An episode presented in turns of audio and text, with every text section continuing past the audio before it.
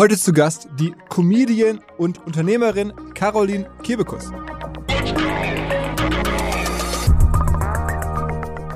Aber ich glaube, dass wenn man selber merkt, was man für eine Verantwortung hat, weil mit Reichweite kommt natürlich auch Verantwortung, mit großen Hallen kommt Verantwortung. Wenn ich äh, auf der Bühne stehe und sehe die ersten zehn Reihen, das sind ganz junge Mädchen, die mich mit riesigen Augen angucken, wo ich genau weiß, denen kann ich jetzt alles erzählen. Also ich habe eine totale Macht.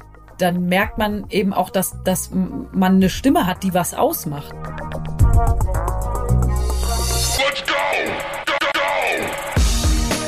Herzlich willkommen beim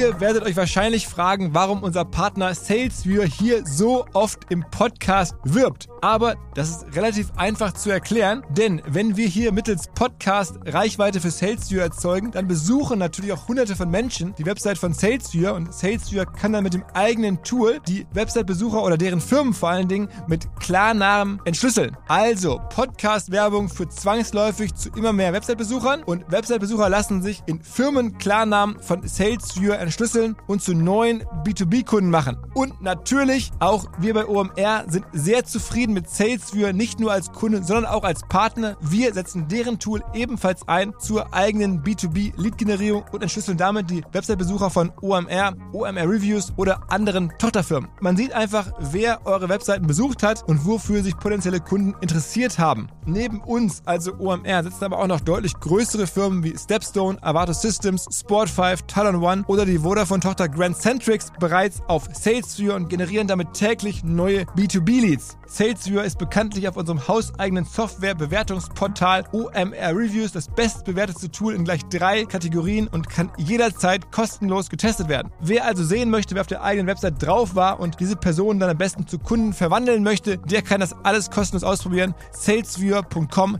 slash OMR. Zurück zum Podcast.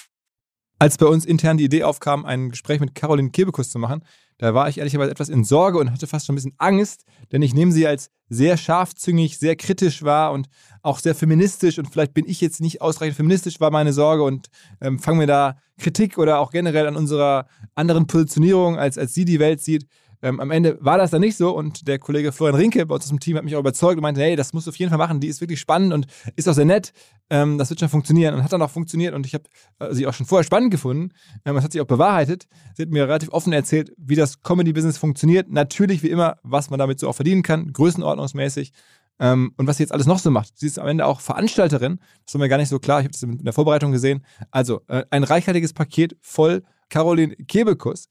Wer ansonsten noch Bock hat, von mir einmal die Woche eine WhatsApp zu bekommen, der kann bei uns in den Shownotes das Ganze abonnieren. Da gibt es wirklich einen WhatsApp, sehr, sehr organischen Newsletter, wo ich nichts anderes tue, als euch die zwei, drei Links zu schicken, die ich in der jeweiligen Woche spannend fand. Texte, die ich gelesen habe ähm, und die ich irgendwie relevant fand, würde ich dann weiterschicken. Plus halt ein Reminder auf unseren Podcast hier.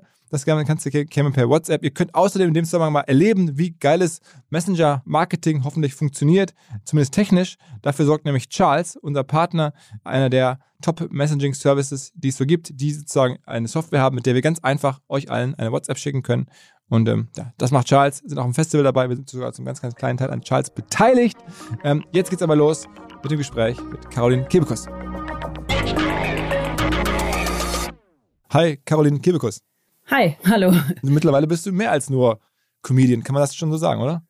Ähm, äh, boah, ja, manchmal werde ich vorgestellt mit wahnsinnig vielen äh, Attributen, die da sich aneinanderketten, aber ja, ich mache nicht nur Comedy, so, das kann man schon sagen, ja. Und du bist jetzt irgendwie, vor allen Dingen, man könnte auch so sagen, Comedy ist vor allen Dingen ein richtiges Business. Wenn man das so mal als Business betrachtet, dann ist es schon ziemlich lukrativ, oder? Ähm, ja, auf jeden Fall. Wenn es läuft, dann ja. Wie lange hat es bei dir gedauert, bis es angefangen hat zu laufen? Also ich meine, es gibt ja immer so die Legende, dass es bei dir alles so schnell ging. Ja, die Legende ist nicht so richtig äh, wahr, weil ich habe ja 1999 ein Praktikum beim Fernsehen gemacht. Ne? Damit fing es an. Da war ich 19 Jahre alt. Das ist mittlerweile 23 Jahre her. Mhm. Okay. Das, ähm, äh, und da, da habe ich angefangen zu Spielen. Da habe ich ab und zu in Sketchen mitgespielt, einfach weil, weil die Leute, die da äh, das eigentlich spielen sollten, die waren, glaube ich, nicht da oder so. Und dann haben die gesagt, ah Mist, wir müssen jetzt aber drehen, äh, wir brauchen eine junge Frau, ah, junge Frau, Praktikantin, perfekt, hier, äh, mach du das. Und dann ging das ganz gut. Und ich habe da auch ganz eng mit den Autoren zusammengearbeitet. Ich gender hier übrigens nicht, weil das waren alles nur männliche Autoren. Und äh, da haben die ganz schnell so rausgefunden, dass ich ähm, ganz witzig bin und dass ich das ganz gut kann und so. Und habe dann da immer mehr gemacht und habe dann ganz, habe dann wieder ein bisschen gebraucht, bis ich dann mal mit Stand-up angefangen habe. Und ähm, also als dann die Menschen ähm, auf mich aufmerksam geworden sind, mit, dass ich Stand-up mache und was ich so kann, da ging's schnell. Da ging's mir auch am Anfang ein bisschen zu schnell, muss ich sagen. Ähm, aber so der mein ganzer Weg ist jetzt schon echt lang, so würde ich sagen. Also diese äh, so raketenhafter Aufstieg, das ist in meinem Bewusstsein, wenn ich sowas lese über mich, ist das total weird, weil ich das einfach schon so wahnsinnig lang mache. Aber sag mal so ein paar Worte zu dem äh, Business als solches oder Business oder zu der Kunst, kann man ja auch sagen. Wie viele Leute fangen damit an, aus deiner Schätzung so grob, und wie viel können damit am Ende dann da gut von leben? Ja, wie viele das damit anfangen, keine Ahnung. Das ist ja so, in Anfang 2000er kam das ja erst auf überhaupt, dass ähm, dass es so Stand-up gab in Deutschland. Ne? Da gab es dann den Quatsch Comedy Club oder er hat, glaube ich, sogar schon 98 angefangen, weiß ich gar nicht.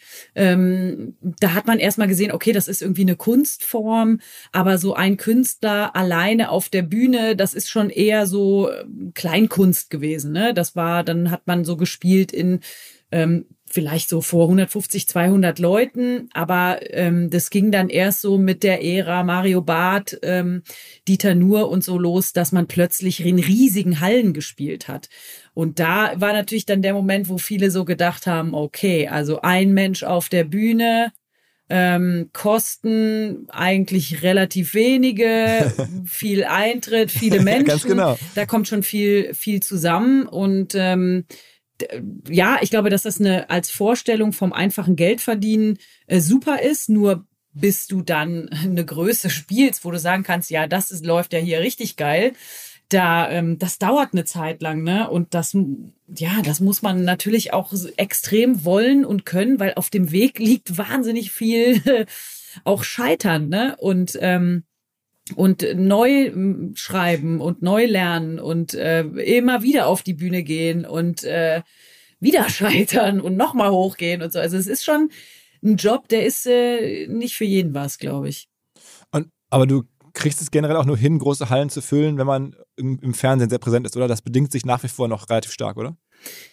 Mm, also es gibt auch Kollegen, die das überhaupt nicht brauchen. Also äh, Teddy zum Beispiel, Tech Lebran, mhm. der hat ja im Internet angefangen. Ähm, der war ein totales Internetphänomen. Ich weiß noch, dass äh, ich ein Plakat von dem gesehen habe und habe so gesehen, ah, der spielte, glaube ich, im, in der Liederhalle in Stuttgart. Und dann dachte ich so, hä, ich kenne den überhaupt, wer ist denn das, ne?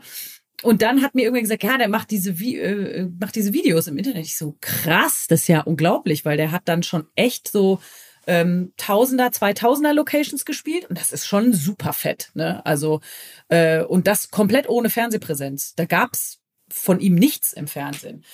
Ähm, das ist, glaube ich, aber eher eine ungewöhnlichere Situation. Es gibt auch äh, das Phänomen, das habe ich auch schon von Veranstaltern gehört, dass Leute, die im Internet riesig sind, ähm, wenn man die dann auf Tour schicken will, dann funktioniert es plötzlich gar nicht. Also es ist ein, nicht jeder durchblickt es irgendwie. Also es gibt da ähm, keine Formel, so dass du sagen kannst, ah ja, der ist jetzt dreimal ähm, im Fernsehen aufgetreten oder der ist jetzt, äh, hat jetzt so und so viel Millionen Follower bei YouTube und deswegen kaufen die Leute Tickets.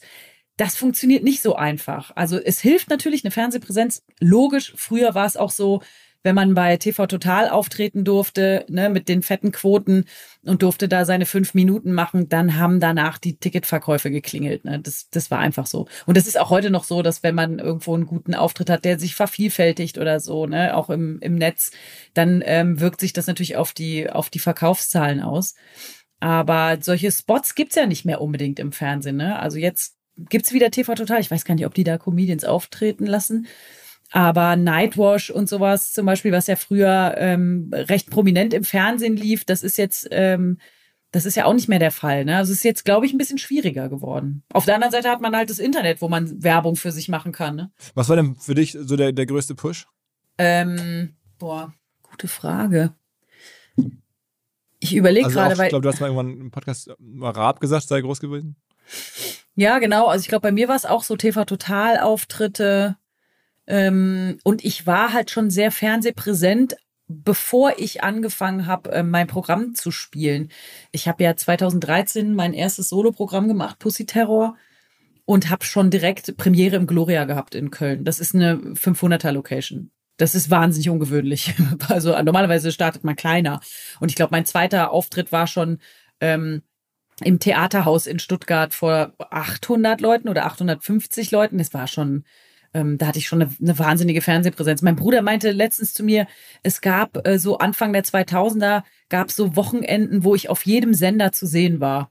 Also bei RTL, bei Freischnauze, bei Freitag Nacht News, dann bei Sat 1, bei Was guckst du? Ähm, also das war mir gar nicht so bewusst im Nachhinein, aber da, da war schon sehr viel los. Und wenn man so ein bisschen von dir was hört, auch irgendwie so ein bisschen recherchiert, dann merkt man, ähm, es war sogar so, dass dein, deine Anfänge ein bisschen gebremst wurden. Hast du mal so beschrieben, so bewusst von deinem damaligen Management, dass die dich gar nicht in die großen Venues reinbuchen wollten oder reinlassen wollten, sondern dass sie dich bewusst in kleineren Venues haben spielen lassen, ähm, weil das sozusagen in eurem internen Machtgefälle vielleicht besser gewesen wäre oder sowas. Da gibt's, hast du ein bisschen Genau. Ja, ja, genau. Es gab halt so eine, ja, es gab so ein Anliegen, mich, ich würde es jetzt so nennen, unter Kontrolle zu halten. Ähm, also ich kann mir das sonst nicht anders erklären, weil normalerweise wächst man ja miteinander. Also dass man Management hat äh, oder eine Booking war das in meinem Fall, ähm, dass man zusammen eben größer wird und äh, davon dann auch natürlich profitiert und so. Ne? Also eigentlich war das seltsam, aber es gab halt so interne Strukturen, die waren einfach nicht gesund, würde ich jetzt mal so im Nachhinein sagen. Und, ähm, Und deswegen musstest du immer in Köln das E-Werk spielen statt die Lanxess. Genau, E-Werk ist toll, ne? Ich spiele wahnsinnig gerne im E-Werk. Das ist eine, eine unfassbar tolle Location, aber ich hatte halt den, ich habe halt auch irgendwann den Anspruch gehabt, mich mit den Männern zu messen. Ähm, deswegen habe ich dann auch den, den Comedy-Preis irgendwann moderiert, äh, weil ich, äh, weil ich mich messen wollte. Ich wollte aus meiner Komfortzone raus und ich wollte, ich hatte so das Gefühl, da, da, da geht noch was. Da, ich kann das auch. Also ich muss jetzt nicht jeden Tag Auftritte vor 14.000 Leuten haben. Das ist nämlich wahnsinnig anstrengend. Aber das in Köln zu machen und ähm, ich hatte so im Gefühl, ey, wir, wir kriegen das ausverkauft. Und dann haben wir es ja sogar zweimal hintereinander ausverkauft. Also das war, das war schon verrückt. Aber es brauchte schon so einen, meinen eigenen Motor, der gesagt hat, ähm, nee, ich will das, ich will das jetzt so machen. Ist es für dich viel anstrengender, vor 14.000 Leuten ähm, zu spielen, als vor 800 Leuten? Ja. Ja, es ist, ähm, es ist viel anstrengender, weil, ähm, weil das Publikum ist ja eine, eine Energiemasse. Ne? Also alle, ich, ich spüre ja alle Leute, die da sitzen. Ich krieg die ja deren Reaktion mit. Die kommen ja auf der Bühne an. Das muss ich ja absorbieren und irgendwie zurückspielen. Das ist ja wie so ein, wie so ein Tischtennisspiel oder ein Tennismatch, das man die ganze Zeit mit dem Publikum spielt. Und ähm, 800 Leute sind natürlich viel näher an dir dran, ähm, kommt doch immer auf den Raum an und so. Aber wenn du 800 Leute hast und du hast nicht allzu hohe Decken, dann hast du, dann kannst du den Saal anzünden relativ schnell. Dann, dann kocht da, dann kocht die Stimmung so. Und die, ähm, da, das ist auch wahnsinnig viel Energie. Aber 14.000 Leute sind einfach noch mal echt was anderes, weil ähm, die, die zum Teil natürlich so wahnsinnig weit weg sind, ne? Und man hat auf der Bühne das Gefühl, man muss ja jeden erreichen, auch auf dem hintersten Platz. Also nach zweimal ähm, Lanxess Arena äh, möchte man sich einen Tag hinlegen, sage ich mal so. Okay. Aber um das einmal zu besprechen, also ich meine, die Frage ist jetzt bei uns irgendwie normal, so eine Lanxess Arena zu voll zu machen. Du hast am Anfang selber gesagt, es klingt jetzt schon sehr wirtschaftlich. Also es ist für dich dann auch schon trotzdem ein sehr lukrativer Abend dann da, oder zwei gewesen. Absolut. Ja, natürlich, klar. Also nicht nur für mich, ne? Da ähm, sind ja sehr, sehr viele Gewerke, die da dran äh, dann mitverdienen. Ne? Und dann will man natürlich auch seine Leute gut bezahlen. Wir sind unterwegs mit 20, äh, 20 Menschen, die da mit mir diese Show stemmen. Und äh, das ist natürlich auch der, diese, diese Idee, dass man denkt, naja, da steht ein Mensch vorne auf der Bühne und der kassiert nachher alles. So ganz so einfach ist es nicht. Das heißt, 20 Leute, das ist ja also ne, schon dann nicht mehr nur Solo, sondern dann hast du da Licht und, und Maske mhm. oder was ist das alles so für Gewerke? Ähm, wir nehmen Licht und Ton selber mit. Wir nehmen eine eigene Bühne mit. Wir haben einen eigenen Backdrop, einen, einen Vorhang, einen riesigen. Ähm, das macht einfach das Bühnenbild total schön. Ich bin ja eine kleine Frau, ne? Wenn ich ähm, in Mannheim in der SAP-Arena alleine auf der Bühne stehe und ich habe kein Feuerwerk neben mir, dann muss man irgendwie gucken, dass man die Bühne ähm, so baut und beleuchtet, dass ich im besten Fall irgendwie drei Meter groß wirke. Und das haben äh, fleißige und schlaue Menschen sich überlegt. Ich habe nämlich so einen extra Würfel, der wird auf die Bühne gebaut, so dass man den ganzen Raum von der Bühne optisch verkleinert. Also ich stehe quasi wie auf so einem kleinen Podest ähm, und äh, bin so eingerahmt von meinen Leinwänden. Und äh, das ist, das macht total was aus. Und dafür braucht man einfach viele Leute und viel Material. Wir sind ja auch mit einem Truck unterwegs äh, und haben dann aber in jeder Stadt auch die gleichen Bedingungen. Wir nehmen sogar eine Küche mit. Wir haben äh, eine Küche dabei, weil okay. unser Koch für uns kocht. okay, und, aber am Ende ist es dann so eine Caroline Kebekus GmbH, wo dann 20 Leute angestellt sind? Äh, nee, so ist es nicht. Also die Tour wird veranstaltet von äh, der Bühnenkunst. Das ist eine Firma, an der ich mit beteiligt bin. Mhm. Ähm, und die mm, die äh, kaufen dann sozusagen für die Tour die einzelnen Gewerke ein. Und äh, früher war das noch so, da gab es diverse Stagehands-Firmen, die gibt's äh, seit der Pandemie, glaube ich, nicht mehr und nicht mehr viele. Äh, und die haben uns die, ähm, die Rigger und die Stagehands vermittelt. Da haben wir gesagt, wir brauchen von euch, weiß ich nicht, 15 Leute, die mitkommen. Ähm, und dann weiß, wissen die, was wir brauchen, was sind das für Leute, die müssen oben in den Traversen rumkriechen, die müssen hier ähm, möglichst schnell alles äh, aufbauen und möglichst schnell vor allen Dingen wieder abbauen. Ähm, das ist ja ein totaler, äh, also logistisch, wenn man meine Jungs und Mädels sieht, wie die meine Bühne abbauen, ey, da, da, das ist Wahnsinn. Da sind schon echt Veranstalter nachher zu uns gekommen und auch von den Hallen, äh, die Leute, die Betreiber haben gesagt, ey, sowas haben wir noch nie gesehen, weil so effizient wie die arbeiten, das ist echt ähm, Wahnsinn. Du musst da schon Leute haben, die das wirklich können. Äh, dann nehmen wir natürlich noch Techniker mit, ähm, äh, Licht und Ton, dann eben ein Koch, eine Küche, dann haben wir ähm, die äh, Mädels und Jungs von der Bühnenkunst, die dann natürlich vor Ort gucken, dass alles läuft. Security, ähm, was haben wir noch dabei? Video natürlich, ne, weil die Hallen so groß sind. Dann ähm, können die meisten Leute mich ja gar nicht sehen, wenn ich dann da so puppi klein auf der Bühne stehe. Das heißt, wir haben ähm, Video Operator dabei, diese riesen Leinwände dabei. Also da kommt schon was zusammen. Und wie viel in normalen Jahren, jetzt nicht Pandemiejahren, wie viel, wie viel Abende spielst du so im Jahr? Mm, eigentlich, ich würde mal sagen, so, wenn es so eine normale Tour ist, so 40 bis 50. Okay, wow. Ja. Also schon also Dann mache ich ja noch eine Fernsehsendung und so. Also ich bin gut unterwegs, ja. Also ja, mal mehr, mal weniger, ne? Also das ist, äh, ja, kann man nicht so pauschal sagen. Aber Live-Auftritte sind für dich schon jetzt, wenn man da wirtschaftlich drauf schaut, das Wichtigste. Also das ähm, Fernsehen oder Netflix machst du ja auch und äh, mhm. andere Sachen, ähm, die können nicht das äh, für dich jetzt ermöglichen, was, was Live-Konzert oder Live-Tournee ja, kann. Nee. Nee, das kann, das kann, nee, das kann man mir nicht ersetzen, so würde ich sagen. Aber auch vom, vom, vom künstlerischen ähm, Input, sage ich mal, was man da ähm, oder ja, wie man äh, sich selbst erfüllt fühlt. Ne? Ich merke das selber, dass wenn ich wahnsinnig viel Fernsehen gemacht habe, dass ich denke, boah, ich muss jetzt, ich muss mal wieder, ich muss mal wieder auf eine Bühne. Ähm, aber natürlich auch, äh, ja, finanziell ist es natürlich mit nichts vergleichbar. Und das macht mich ja wahnsinnig unabhängig. Ich, deswegen kann ich, habe ich die Möglichkeit, äh, beim Fernsehen zu sagen, das möchte ich machen und das möchte ich nicht machen. Ähm, und kann das einfach so durchsetzen, weil ich ja, weil ich es ja gar nicht machen muss. Mhm. Ne? Also ich könnte ja auch sagen, gut, dann mache ich es nicht. Mhm. Dann mache ich nur noch Tour. Das ist auch okay. Ähm, aber dann haben sich jetzt die, die Pandemiejahre, also jetzt mal grob überschlagen, aber es ist ja ziemlich einfache Rechnung, am Ende auch wahrscheinlich Millionen gekostet, dass du einfach da nicht auftreten konntest. Ja, aber ich muss sagen, also das trifft mich natürlich äh, bei weitem nicht so hart wie andere KollegInnen. Ne? Also das, äh, ich bin ja sehr weich gefallen und ich habe sofort quasi andere Sachen gemacht. Ich habe ja Möglichkeiten gehabt. Ich habe ähm, einen Podcast gemacht jetzt, der bald rauskommt. Ich habe ein Buch geschrieben. Ähm, also da, da ähm, kann ich mich überhaupt nicht beschweren. Aber es gibt so viele Künstler und Künstlerinnen, die ähm, davon leben, dass sie äh, jeden Tag irgendwo auf einer Bühne stehen äh, und gut davon leben können. Äh, zwei, dreihundert Leute haben am Abend, die nicht einfach zum Radio gehen können oder zu einem Hörbuchverlag und sagen können, jetzt mache ich was anderes. Ne? Das ist natürlich völlig unmöglich. Deswegen ähm, würde ich jetzt sagen, dass, äh, dass es bei mir echt ähm, eine andere Situation ist. Aber natürlich ist auch meine Crew, meine ähm, alle meine Jungs und Mädels, die mit mir unterwegs waren, das war eine schreckliche Zeit für die.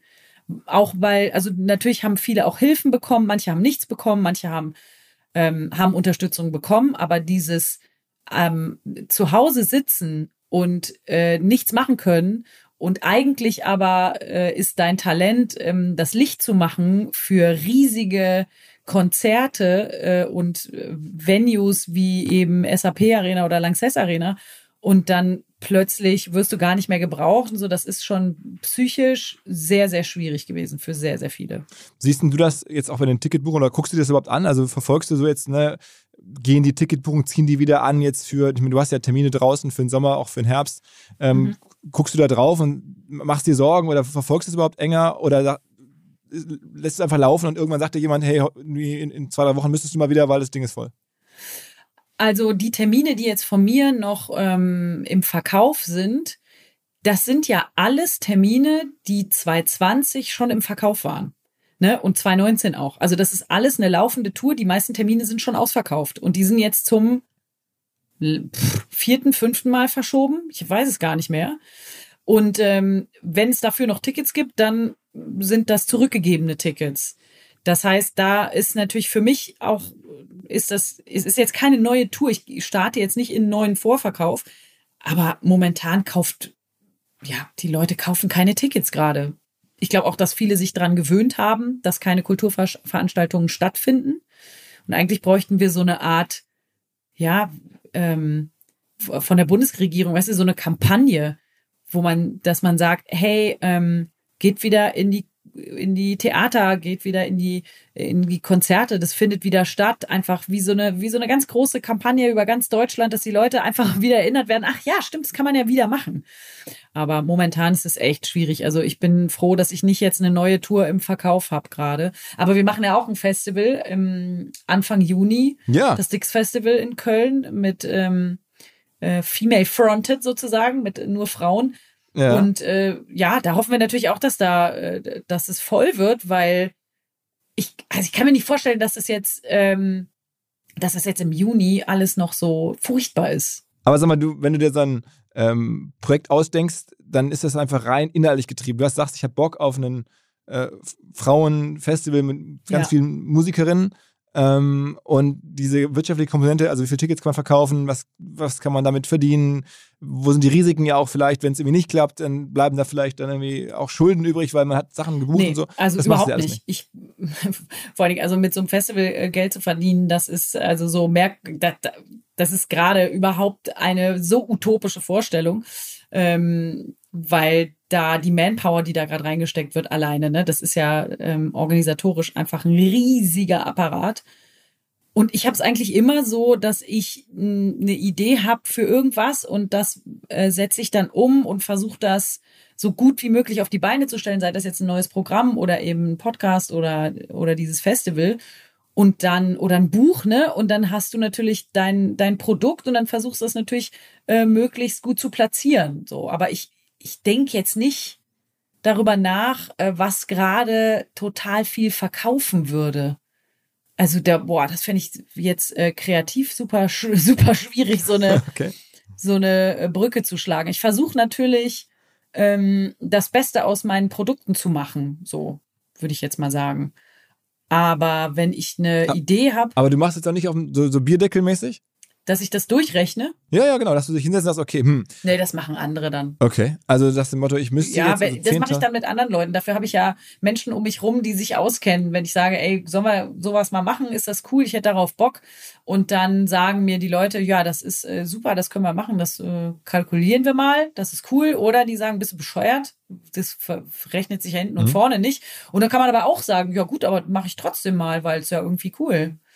Ähm, also bei so einem Festival ist es bis jetzt äh, so, dass wir, dass da so finanziell haben alle ein Fragezeichen über dem Kopf, glaube Okay, ich. okay. Aber man hat das Gefühl, wenn man dich so aus der Ferne jetzt äh, beobachtet, dass du so ein paar Sachen schon so relativ bewusst machst. Also zum Beispiel gibt es ja für viele Comedians oder Künstler auch irgendwie so einen Heimatsender. Ne? Also Mhm. man sagt, okay, der Künstler Stefan Raab irgendwie ist total irgendwie pro sieben immer gewesen und Joko und Klaas sind auch pro sieben und Böhmermann ist halt irgendwie Mhm. äh, jetzt ZDF. Ähm, und bei dir gibt es zum Beispiel nicht. Also man hat das Gefühl, du versuchst das irgendwie total offen zu halten, dich flexibel, du bist auf allen möglichen Sendern zu sehen, hast Mhm. irgendwie auch in, in der ARD eine Show, aber viel im WDR gemacht, gleichzeitig irgendwie RTL.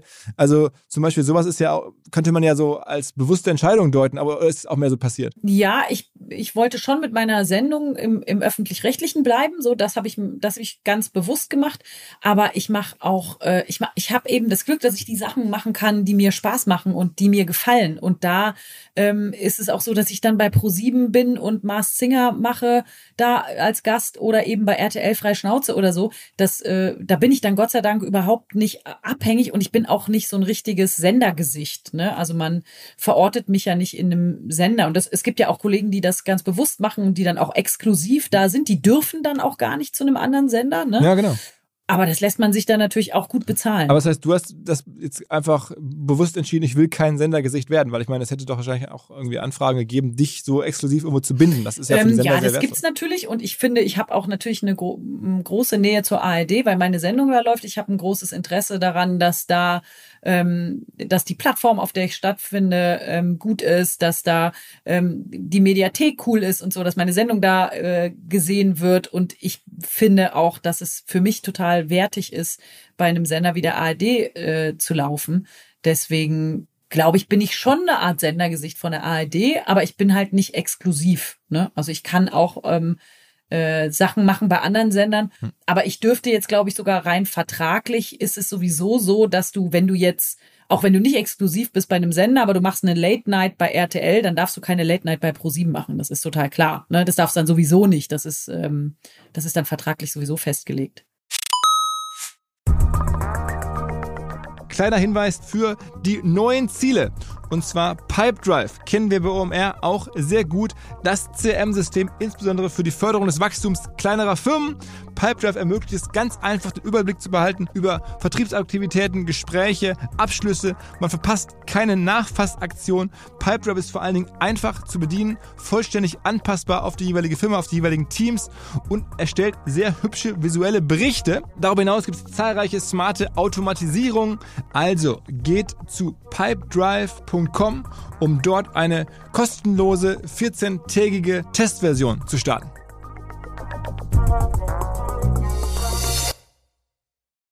Zurück zum Podcast. Und welche Rolle spielen diese Streaming-Plattformen? Also du bist jetzt ja da auch überall zu sehen. Also bei Netflix Mhm. hast du ein Weihnachtsspecial gemacht, bei Amazon bist du, glaube ich, im Rahmen von, von also LOL oder Ja, LOL, ja, diesem neuen Bully Herbig-Format, da bist du dabei. Also ist dann einfach Streaming nur just another Sender oder ist es was Besonderes?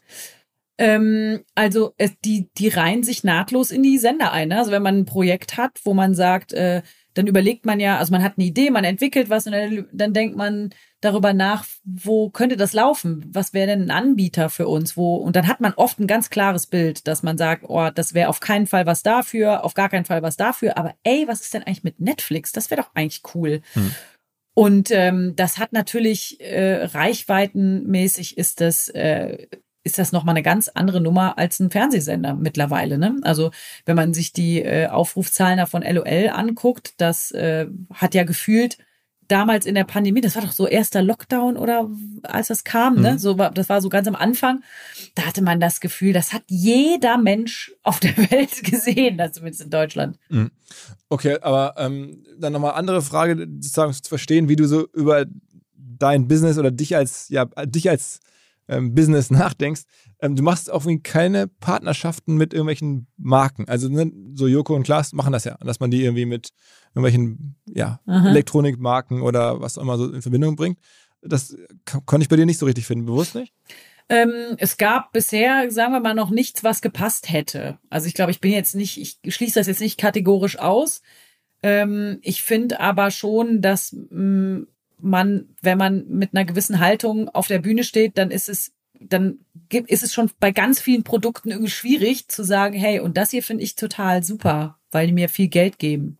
Weißt du, was ich meine? Es ist so, das, das gibt's vielleicht irgendwie, ne? Also das kann, das, ich, ich schließe das nicht aus, aber es gab bisher noch nicht den Moment, dass ich gesagt habe, ah, das ist irgendwie, das ist irgendwie cool, das ist eine coole Partnerschaft.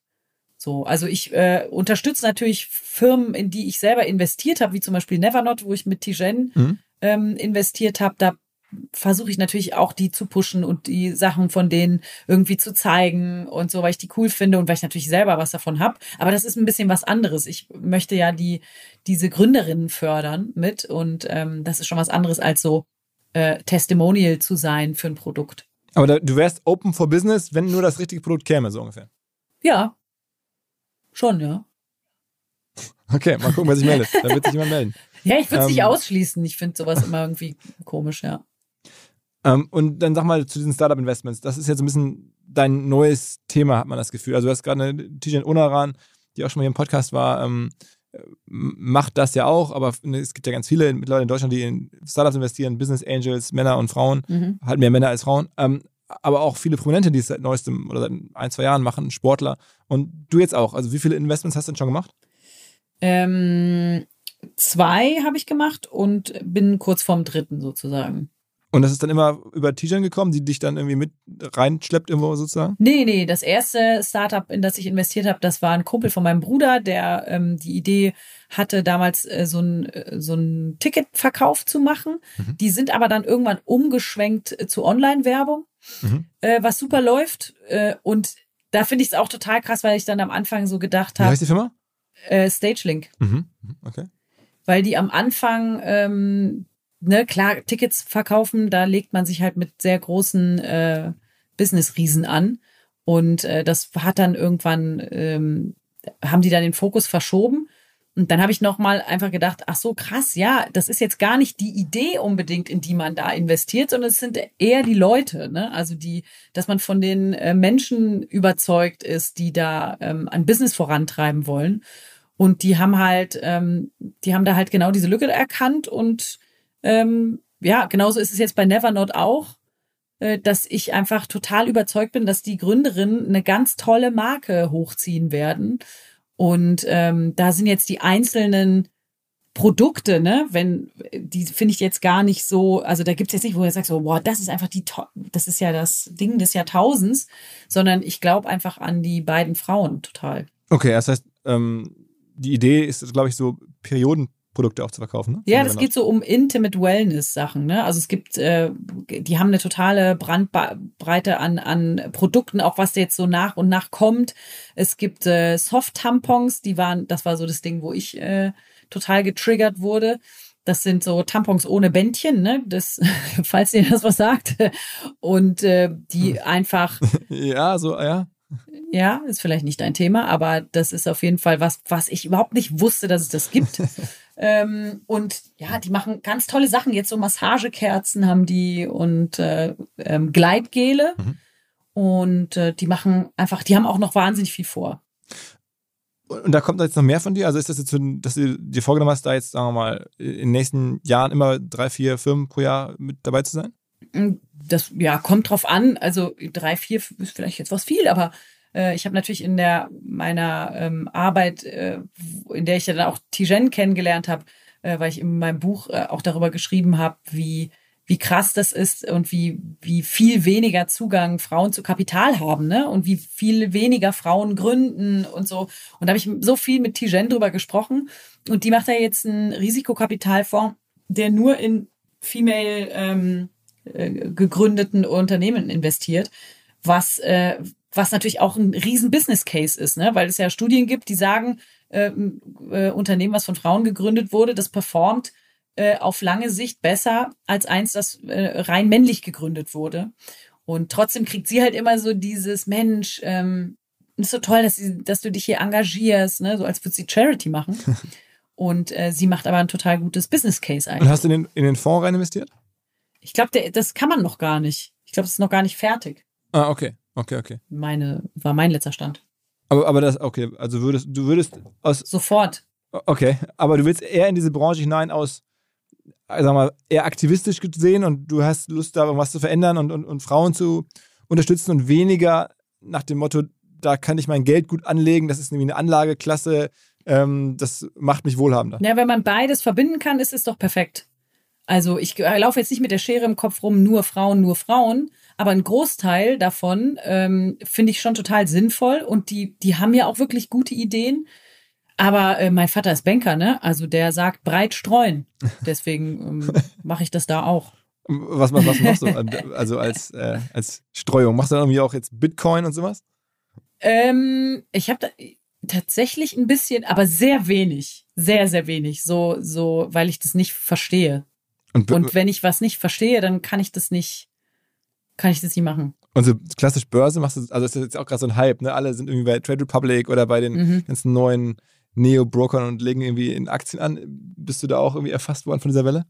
Nee, ich hab, bin schon, also wie gesagt, mein Vater ist Banker und ich bin mit Aktien schon seit meinem 18. Lebensjahr vertraut und mit Fonds so, da, da bin ich mit groß geworden so. Also ich habe da gar keine Angst vor zu investieren, ähm, weil mein Vater mir das schon immer vorgerechnet hat, dass es Quatsch ist, das Geld auf dem Konto liegen zu haben und so. Ne? Also solche Sachen, da bin ich jetzt gar nicht so ähm, gar nicht so weit weg von, aber dass man das jetzt so auf dem Handy schnell mal so eine Aktie von Apple kaufen kann und die dann so beobachtet, das habe ich tatsächlich auch, das so Einzelaktien, weißt du, die ich dann so einfach aus, aus Spaß mal beobachte.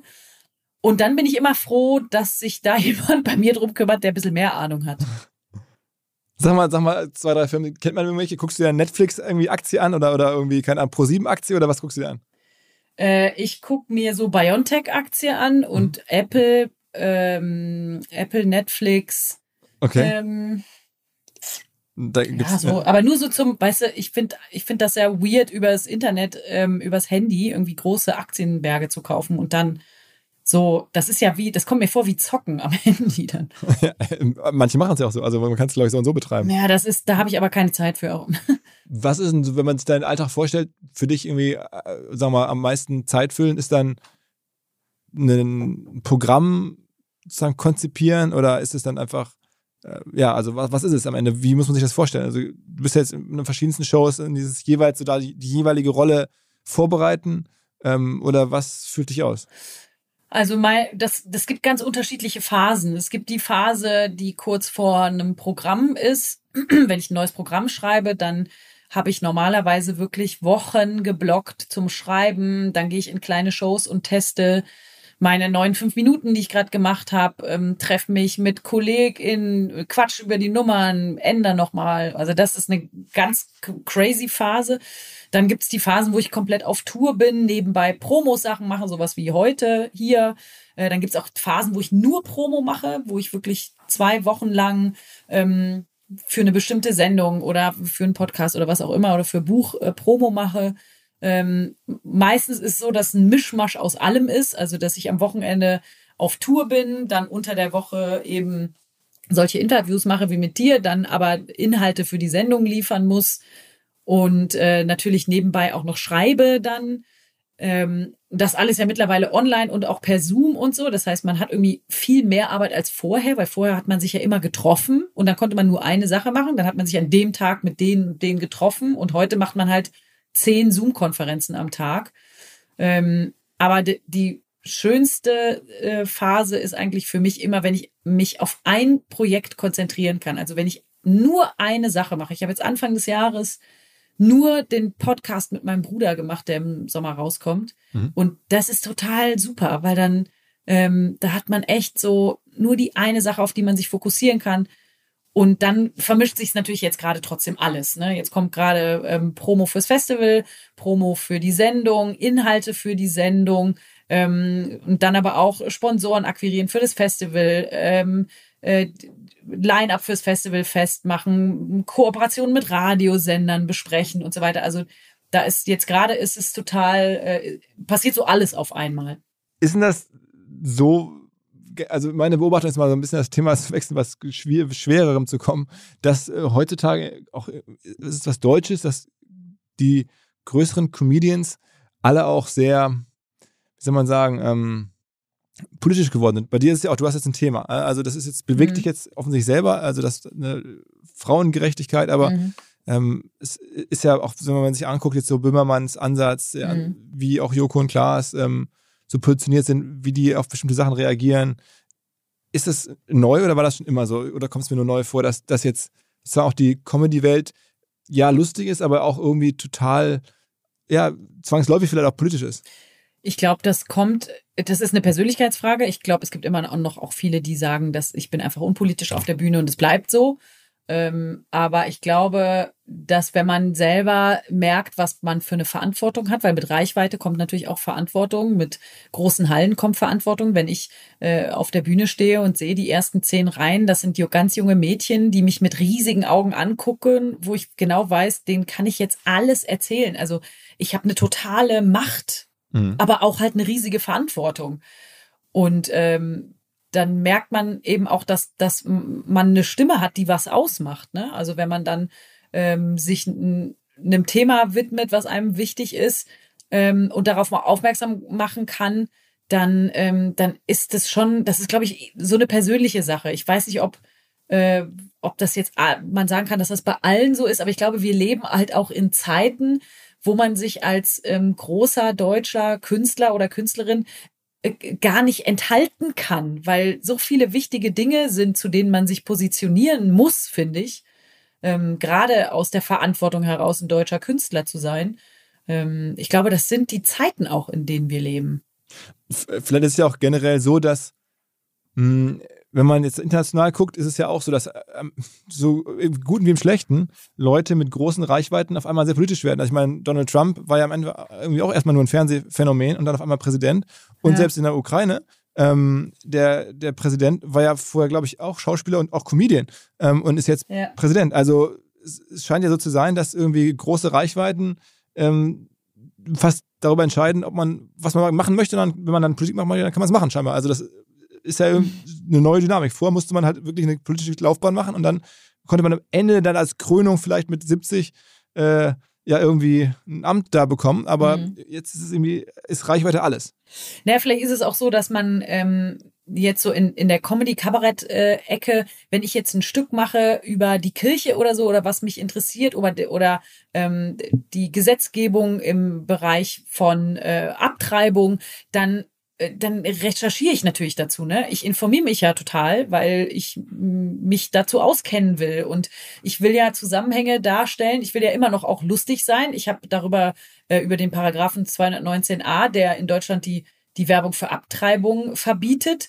Ähm, darüber habe ich eine Riesennummer im Programm und die ist total lustig. Also die Leute lachen sich ja tot, weil man aber diese völlig absurden, frauenfeindlichen Zusammenhänge, ähm, die sind so absurd teilweise, dass es einfach sehr, sehr lustig ist, darüber zu sprechen. Und ich glaube, dann, dann bricht man so, so höchst komplizierte Zusammenhänge so einfach runter, dass man die plötzlich versteht und auch ähm, einfach in vielen Themen so drin hängt. Also ich finde das gar nicht so weit weg, ehrlich gesagt. Und Reichweite als solches, also achtest du da jetzt viel drauf? Ich, ich meine, offensichtlich ist ja für dich auch also Reichweite ein Erfolgsfaktor. Also Fernsehreichweite hast du jetzt nicht so direkt in der Hand, aber Mhm. äh, du guckst ja auch, welche Sendung gehe ich und siehst dann, Netflix kann mehr hebeln Ja. als andere. Ähm, ist, ist da für dich, also wie stark beschäftigst du dich mit, mit irgendwie jetzt Instagram, YouTube, so wirklich Reichweite, dass du so daran arbeitest, du sagst, okay, das muss ich machen, weil deine, deine Berufswelt fing ja an, da gab es das in der Form noch nicht. Mhm. Ja, es ist auf jeden Fall ähm, total wichtig, das merkt man jetzt auch im, im Festival in der Arbeit, dass man da ähm, möglichst reichweitenstark arbeitet. Ne? Ich setze mich jetzt aber nicht hin und gu gucke mir meine Followerzahlen an und denk, oh, ich muss da irgendwie das mal, oh Gott, da könnte ich viel mehr machen. Ich glaube, ich bin da total, ähm, bin da noch echt äh, jemand, die, die super wenig macht, vergleichsweise. Ähm, und das könnte man sicher auch effizienter machen und so, aber es ist wichtig, aber ich finde auch, ähm, dass natürlich die Kunst irgendwie immer noch im Vordergrund stehen muss. Also sich jetzt alleine irgendwie als Künstler möglichst hoch zu pushen und zu sagen, ich will jetzt einfach egal was kommt, ich brauche mehr Reichweite, ich brauche die meisten Follower, ich muss hier ähm, die größten Zahlen abgreifen. Ähm, das ist ist jetzt nicht mein erstes Anliegen, aber natürlich gucke ich, wenn Angebote kommen, was ist das, macht das Sinn? Ah, super, das können wir nutzen. Ähm, das, die haben viel Reichweite, eben um Leute zu erreichen, die kommen dann zum Festival, das bedingt sich dann. Oder, ah, super, äh, da können wir was machen mit dem zusammen, weil dann äh, startet unsere Sendung bald und das hilft uns und so. Also solche Überlegungen äh, gibt es natürlich dauernd. Machst du in dem Zusammenhang auch Gedanken über deine Marke? Also so nach dem Motto, es würde der Marke Caroline Kebekus gut zu Gesicht stehen, wenn jetzt Netflix irgendwie ein Weihnachtsspecial mit dir machen würde? Oder ähm, siehst du das so als Marke oder sagst du, nee, das ist einfach, äh, ich bin ja eh ich und das ist ja auch mein Name, insofern mit der Marke hat das nichts zu tun? Naja, man hat die ja immer selber in der Hand durch die eigenen Inhalte, aber natürlich guckst du, äh, wenn es eine Anfrage gibt von XY, dann überlegst du natürlich, äh, passt das überhaupt zu mir? Das ist doch total seltsam, wenn ich da jetzt auftauche äh, selbst wenn ich irgendwie die Leute mag oder so, aber das ist irgendwie nicht meine Welt und das würde, äh, das passt eben nicht zu meiner Haltung da oder so. Also das sind schon Gedanken, die man sich auch ständig macht, klar, natürlich. Und wie oft, also wie viele Sachen generell sagst du so ab im Monat? Also gibt es so Anfragen von Werbung, habe ich jetzt schon rausgehört, bis zu Auftritten. Also ist dann so, so 20, 30, 40 Mails, die du per se einfach mal abs oder dein Team einfach absagt? Pro Tag, ja. Wirklich, pro Tag? Wahrscheinlich. Also es sind waren. Wow.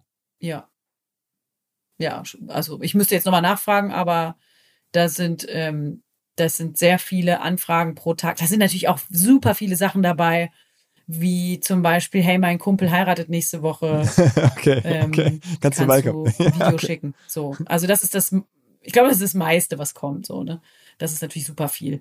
Aber ähm, wir sagen sehr, sehr viel ab. Auch einfach, weil, weil ich das auch mit der Zeit irgendwie ähm, ja gelernt habe, dass die Sachen besser werden, wenn man sich auf einzelne Dinge fokussiert. Und ich habe ja mit den Sachen, die ich selbst mache, ne, aus mir heraus, also mit meiner Tour und meiner Sendung und jetzt demnächst auch mit dem Podcast, bin, bin ich einfach voll. Also da passen wirklich nur so ähm, kleine Einzelsachen rein, wie man auftritt, äh, eben bei Mass Singer oder bei Freischnauze oder so, wenn es dann zufällig an dem Tag passt. Aber ähm, die meisten Anfragen müssen wir gerade absagen, weil es einfach, ja, die nächsten zwei Jahre sind einfach rappelvoll. Also die nächsten zwei Jahre überblickst du schon und sagst, okay, ja. da ist einfach. Das ist aber normal. Los. Ja, das ist aber normal. Das ist ja auch in meinem okay. Live-Business ist das total normal, dass man äh, die nächsten zwei Jahre, das müssen ja auch die, die Venues, ne, die, die müssen ja auch wissen, ähm, wann wer wie spielt. Also das ist ganz oft sehr, sehr weit im Voraus schon geplant. Was mir bislang überhaupt gar nicht klar war, ist, jeder Hersteller von Produkten jeglicher Art kann ein Volksprodukt sein in Kooperation mit der Bild. Das ist insofern natürlich spannend, weil die Bild eine Wahnsinnsreichweite hat, fast 50 Prozent der deutschsprachigen Bevölkerung erreicht und halt dieses Label Volksprodukt vergibt an Partner. Seit 21 Jahren machen sie das. Mittlerweile gibt es 220 verschiedene Volksprodukte und es werden weitere gesucht. Es gab schon Zahnbürsten, Volksakkus, aber auf der Website habe ich gesehen, sie suchen zum Beispiel einen Partner für eine Volkszahnzusatzversicherung oder für eine Volkspizza oder für einen Volksstaubsauger. Also, wer solche Produkte herstellt und auch in größerer Kapazität produzieren könnte, denn erfahrungsgemäß spricht der Verkauf nach einer solchen Kampagne ziemlich an, wendet euch bitte an einen Vermarkter, der Bild. Die Firma heißt Media Impact. Und Media Impact sagt übrigens auch, dass 80% derjenigen, die schon mal eine Kampagne in dem Bereich gebucht haben, das wieder tun. Wer jetzt hier erstmals von dieser Möglichkeit gehört hat, bekommt auf seine erste Buchung auch ein Media-Bruttovolumen von 220.000 Euro on top. Wendet euch dazu bitte direkt an Media Impact ein Wort www.de slash Bild slash Volks-Produkt und erwähnt einfach im Gespräch mit den Ansprechpartnern und Ansprechpartnern dort, dass ihr über OMR kommt und dann gibt es diesen Zuschlag. Zurück zum Podcast.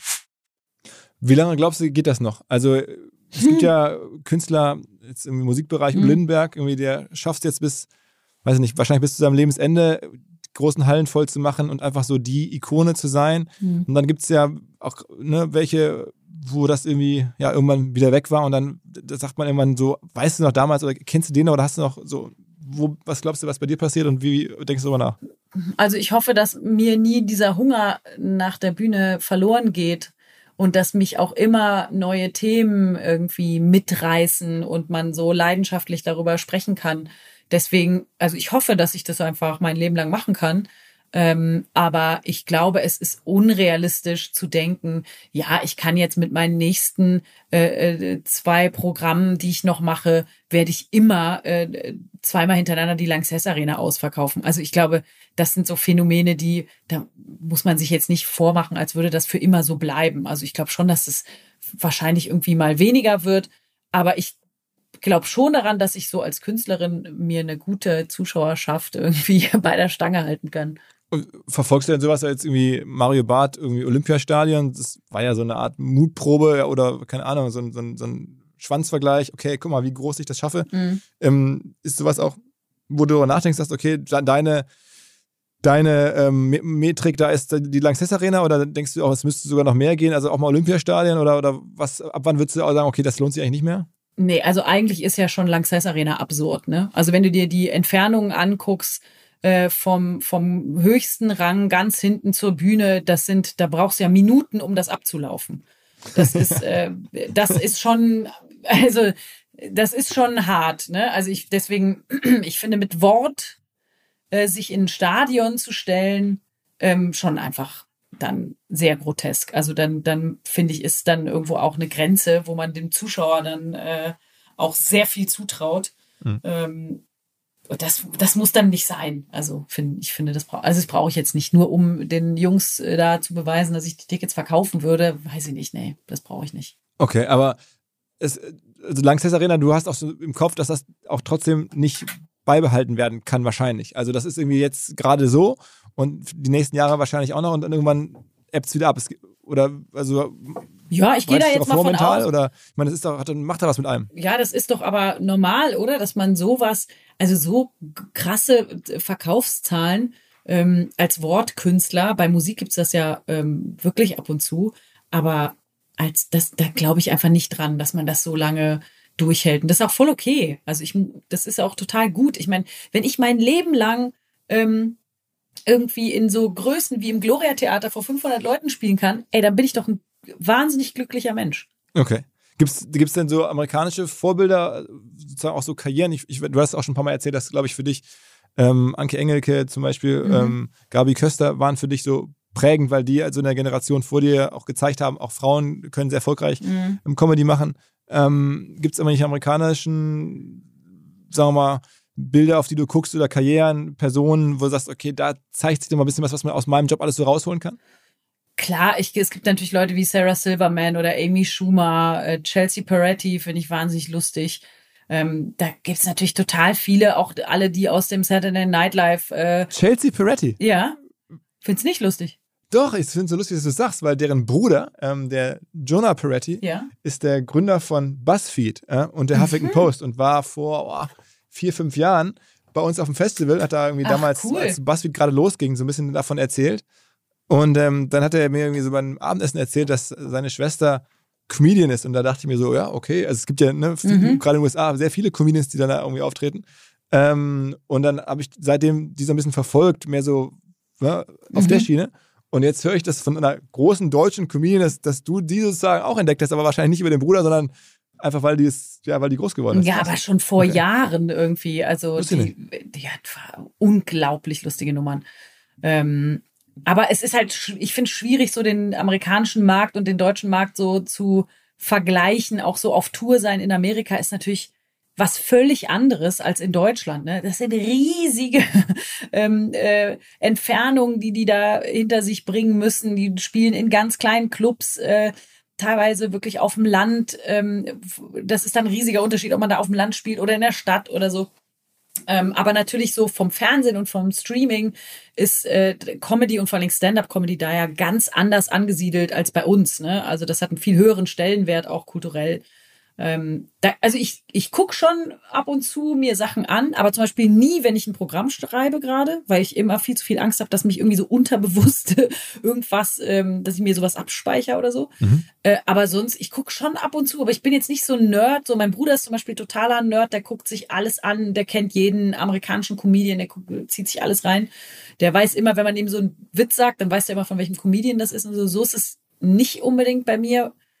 Weil ich baue mir jetzt nicht so, ähm, so, so Dinge, so Luftschlösser, die ich so erreichen will, weil ich will so werden wie der oder die oder so. Aber es gibt ja immer ähm, Dinge, die man sich von anderen so ein bisschen abgucken kann, ne? In all, in, in jeglicher Hinsicht, finde ich. Also menschlich und aber auch fürs Business und auch so für den Umgang ähm, im, im Business. So, dass da finde ich, kann man sich super gut Sachen einfach so abgucken. Okay, okay.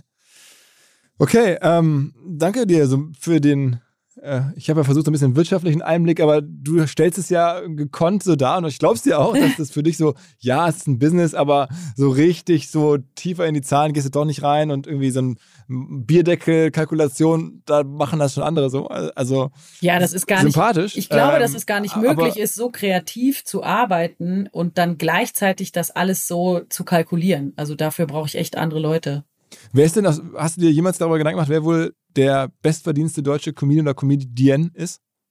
Nee. Wieso du? Hast du dir Gedanken gemacht? Äh, jetzt gerade habe ich das gefragt. Also, ja. wer damit wohl in dieser, in dieser, Profession wirtschaftlich am erfolgreichsten ist. Hm. Ähm, aber es ist wahrscheinlich jemand, der es lange gemacht hat und lange die großen Hallen gespielt hat. Also, ich denke, ja. Ich habe irgendwie so, ja, Atze Schröder und so im Verdacht. Du, ich habe den vorgestern getroffen. Ich habe also. verpasst, den zu fragen. ja, ja, das holen wir mal das wahrscheinlich schon. Wahrscheinlich schon. Ja, aber du produzierst ja auch, du hast ja noch eine Produktion mhm. alles. Also ich meine, du machst ja schon, also ne, das ist ja so, wenn man, wenn man erfolgreich ist, dann macht man ja auch alles selber. Dann macht, also insofern hätte ich jetzt gedacht, dass da, da noch mehr ähm, auch sozusagen ganz konkreter unternehmerischer Drive drinsteckt, weil du sagst, okay, ich lass mich jetzt nicht mehr irgendwie rumkommandieren, sondern ich rechne alles auf eigene Rechnung ab und vor allen Dingen besitze die Firmen, die das machen. Ja, auf jeden Fall. Also das mache ich ja. Ne? Ich will natürlich von dem, was ich mache, am meisten selbst profitieren. Und davor habe ich lange äh, gezögert, weil ich nicht wollte, dass Leute denken, ich wäre irgendwie äh, größenwahnsinnig oder ähm, äh, ich würde eben, äh, ne, hätte nicht genug Demut. Das, da wird's ja immer kritisch, wenn man Frauen Demut abspricht, dann sind die immer direkt schwierig.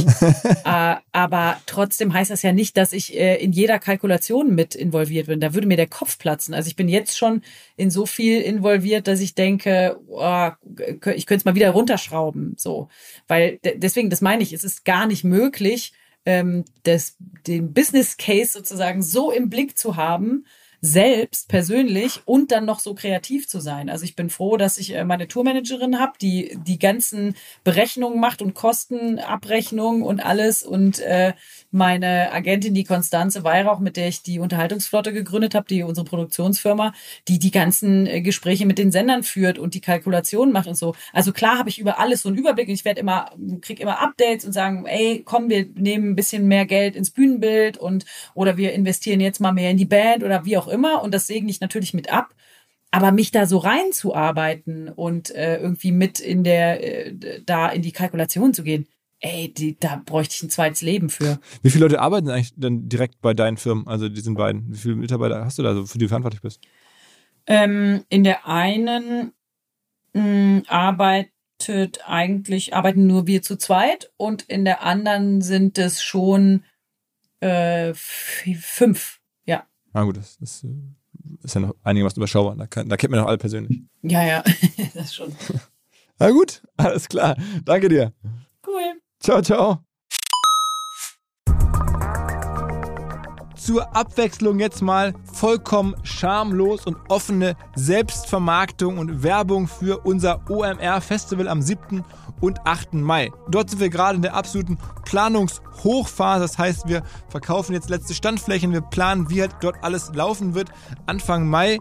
Und weil das so ist und weil wir noch einige Flächen und Möglichkeiten, Masterclasses, Präsenzen frei haben, wollte ich nochmal dazu aufrufen, sich da bitte zu melden, wer noch nach neuen Kunden nach neuen Leads sucht, wer eine Plattform sucht, um seine Brand transparenter und sichtbarer zu machen, wer in irgendeiner Form nach Nachwuchs, nach Talenten sucht, all das können wir ermöglichen. Ihr könnt bei uns gesehen werden, ihr könnt bei uns wirklich wachsen, aber halt nur jetzt in diesen Tagen, denn irgendwann müssen wir dort die Bücher schließen, weil die Planungszyklen Richtung Mai dann zu kurz werden und vielleicht auch, weil einfach alles verkauft ist. Deswegen jetzt nochmal der Hinweis, denkt an unser Festival jetzt, wer dabei sein möchte, mit Masterclass, mit Speaking, mit vor allen Dingen aber Präsenzen auf der Fläche, mit Ständen.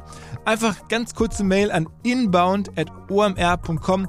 Innerhalb eines Tages melden sich da eine Kollegin, ein Kollege und dann startet die Zusammenarbeit.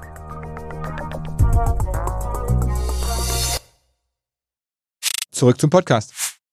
Dieser Podcast wird produziert von Podstars bei OMR.